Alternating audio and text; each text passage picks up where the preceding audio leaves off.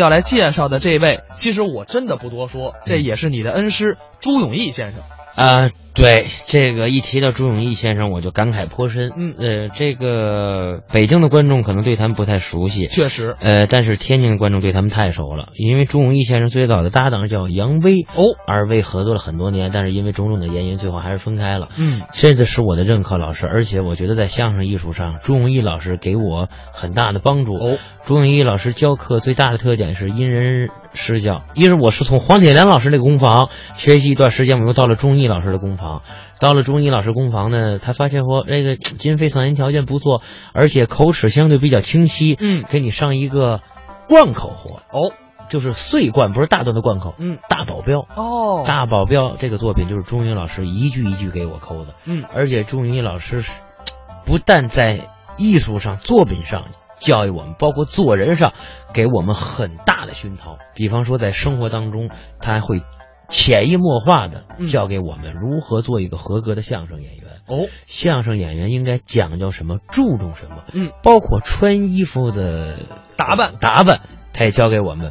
演员要要求自己，不一定你穿多贵的名牌，多么奢侈的品牌，多么贵的衣服，但是你作为一个演员，必须穿着干净、得体，得体、大方。嗯，而且有机会你到中国北方曲艺学校看看朱一老师，觉得朱老师在里边穿衣服是最干净的。所以说啊，老师在教艺之前，首先要教的是教做人。而且朱一老师呢，师傅大伙儿也比较熟悉，杨少华先生。那杨少华先生感觉这个蔫儿坏蔫儿坏的，但是朱先生跟他完全不太那样不一样啊！你不能完全，因为每个人的特点是根据你的形象还有你的天赋这个来设定的。嗯你不能一味的模仿杨少华老师。哎，咱们接下来要来听到的这个作品嗯叫《八号》。这个作品应该说是在天津小剧场里，很多观众会点这段相声。哎，很多观众的都点返场的时候，大伙儿都喊八号八号，都爱听这段。哎今天咱们播出给北京的观众听一听。嗯，咱们啊一起来听听朱永义、李相友表演的《八号》。觉得这个相声挺有意思啊，形式多简单呢，两个人穿着长衫就表演了。但是相声很多的素材来源在哪儿呢？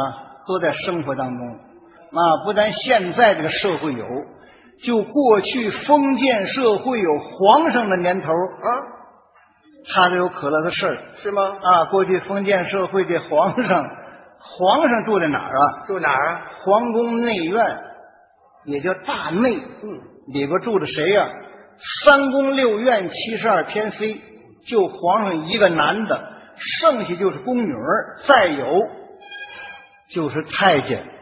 啊，太监由于封建社会的专制，都经过处理了。啊，一般的王公大臣、皇亲国戚不得随意出入，多严呐！啊，就这么严，怎么样？愣出事儿了。是吗？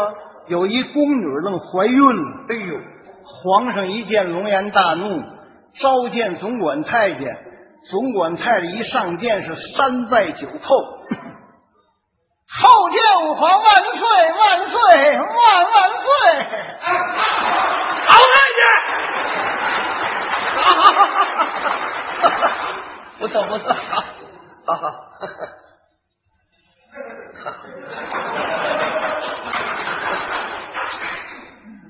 非点这段儿。 皇上拿手一指大战奴才，你抬头光看，哪敢抬头啊？撩起眼皮看这宫女儿，哎呦，把总管太监吓得磕头击多碎米，顺着脖子往下流汗。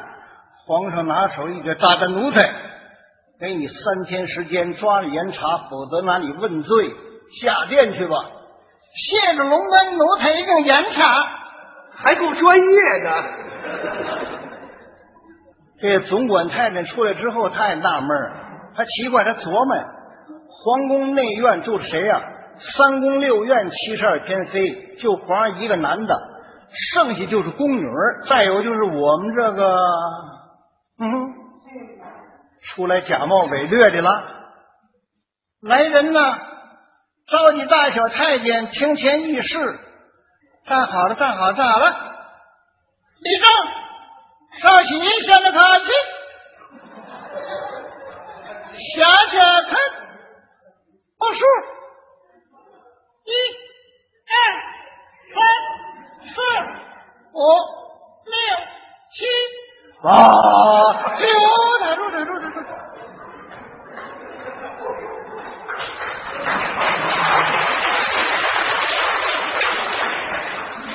听这三个八，报告出来，来人了，先把他关起来。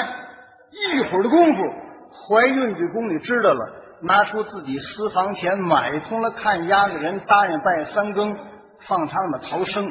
深更半夜，怀孕的宫女来到看押的房子，推门这么一看，八号墙角干稻草垛上蹲着，面容憔悴，脸色蜡黄啊。宫女疼得慌，过去抱头痛哭啊，说我身怀你的骨肉，咱俩情深似海，此处不可久留，逃离虎口，远奔他乡，咱俩做个长久的夫妻。赶紧跑啊！跑啊！跑啊！跑啊！这八号说句话，差点没把宫女吓趴下。说什么了？跑啊！早来呀、